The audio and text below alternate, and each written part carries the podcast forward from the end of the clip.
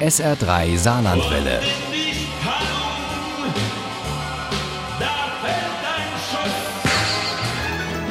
Der Krimi-Tipp. Heute machen wir mit dem SR3 Krimi-Tipp mal wieder eine Reise.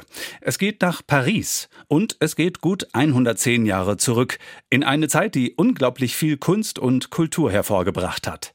Tom Hillenbrand hat mit Die Erfindung des Lächelns dieser Epoche einen spannenden Detektivroman gewidmet und der beginnt damit, dass dieses Lächeln geklaut wird.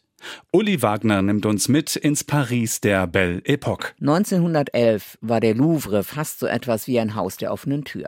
Immer wieder verschwand etwas, meist was Kleineres, und das wurde dann nicht an die große Glocke gehängt. Aber dann gab es einen Diebstahl, der einfach nicht unter den Teppich gekehrt werden konnte. Es geht um den aufsehenerregenden Diebstahl der Mona Lisa aus dem Louvre 1911. Diese Mona Lisa hing bis zum Raub zwischen 20 anderen Veroneses und größeren Schinken so ein bisschen kaum beachtet. Und berühmt war sie eigentlich auch nur bei Kunstkennern, diese Mona Lisa. Kurz für Madonna Lisa wurde Anfang des 16. Jahrhunderts von Leonardo da Vinci gemalt. Sie war die Ehefrau des Florentiner Seidenhändlers Francesco di Giocondo, äh, deshalb auch La Gioconda oder La Joconde. In Frankreich, sagt Tom Hillenbrand, ist der Raub der Joconde jedem geläufig und gehört zu den dunkelsten Kapiteln der französischen Polizeigeschichte. Im Roman fiktiv verkörpert zum Beispiel durch Jurel Lenoir. Er kommt immer drauf, aber leider immer ein bisschen zu spät. In die Erfindung des Lächelns geht es um die Frage, was in den zwei Jahren, bevor dieses Bild wieder aufgetaucht ist, mit dem Bild passiert ist und welche Personen alle in irgendeiner Weise in diesen Diebstahl verwickelt waren. Und schon haben wir mitten in einem Roman über die Belle Epoque eine spannende Detektivgeschichte rund um das inzwischen wohl berühmteste Gemälde und das berühmteste Lächeln der Welt. Beeindruckender als das Lächeln erscheinen Jelena allerdings die Augen. Egal wo Jelena steht, stets schaut die Joconde sie an, und sie kann nicht wegschauen. Jelena, die Anarchistin, ist neben der Mona Lisa eine der zentralen Figuren des Romans und sie ist neben dem Ermittler Jurel Lenoir die einzige halbfiktive Figur, eine zusammengesetzte.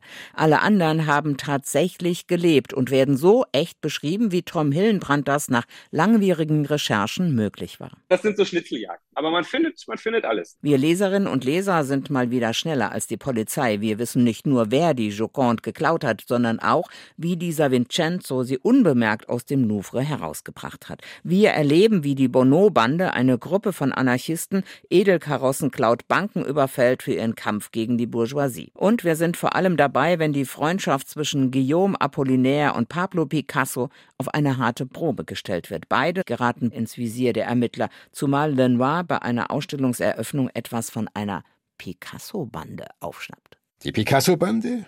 Ja, Herr Direktor. Und das ist unser Mann? Weiß ich noch nicht. Ist er berühmt? Ich habe nämlich noch nie von ihm gehört. Nein, berühmt ist er nicht.